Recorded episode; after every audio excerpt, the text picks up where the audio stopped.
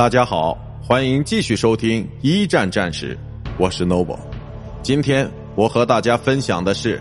水上飞机母舰和航空母舰之首战。恩格达恩号、女王号、里维埃拉号是一九一四年秋天由英军进行改装的三艘水上飞机母舰。理论上来说。这三艘母舰的甲板都可供有着陆轮的飞机起飞，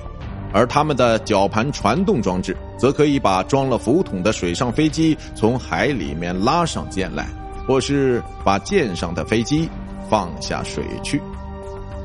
一九一四年十二月二十五日，七架飞机从这三艘母舰上出发，在库克斯港附近袭击了德国的齐柏林飞艇基地。作为第一次由水上飞机母舰参与的海上航空袭击，此战的意义相当重大。但在这一次行动中，三艘母舰里却只有恩格达恩号得以在北海上生还。该舰后来又参与了1916年的日德兰海战。彭米克利号、曼克斯曼号和惠托兹号是三艘体型较大的改装舰。一九一五年十一月，陆上飞机布里斯托斯科特 C 型首次成功从海上起飞，为海上航空事业竖起了一块里程碑。一九一五年夏天，彭米克利号前往达达尼尔海峡参加战斗。八月里，一架从该舰上起飞的肖特幺八四型飞机，由于首次成功用空投鱼雷进行攻击而被载入史册。英军最后一批水上飞机母舰的服役时间是1915年到1917年，其中包括了由油轮改装而成的坎帕尼亚号、奈拉纳号和博加索斯号。这些母舰在战场上的表现一直乏善可陈，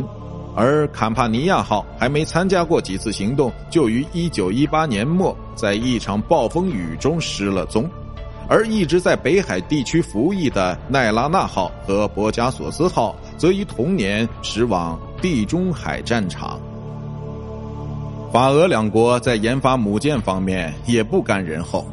法国最早的改装对象是一艘鱼雷艇补给舰“闪电号”。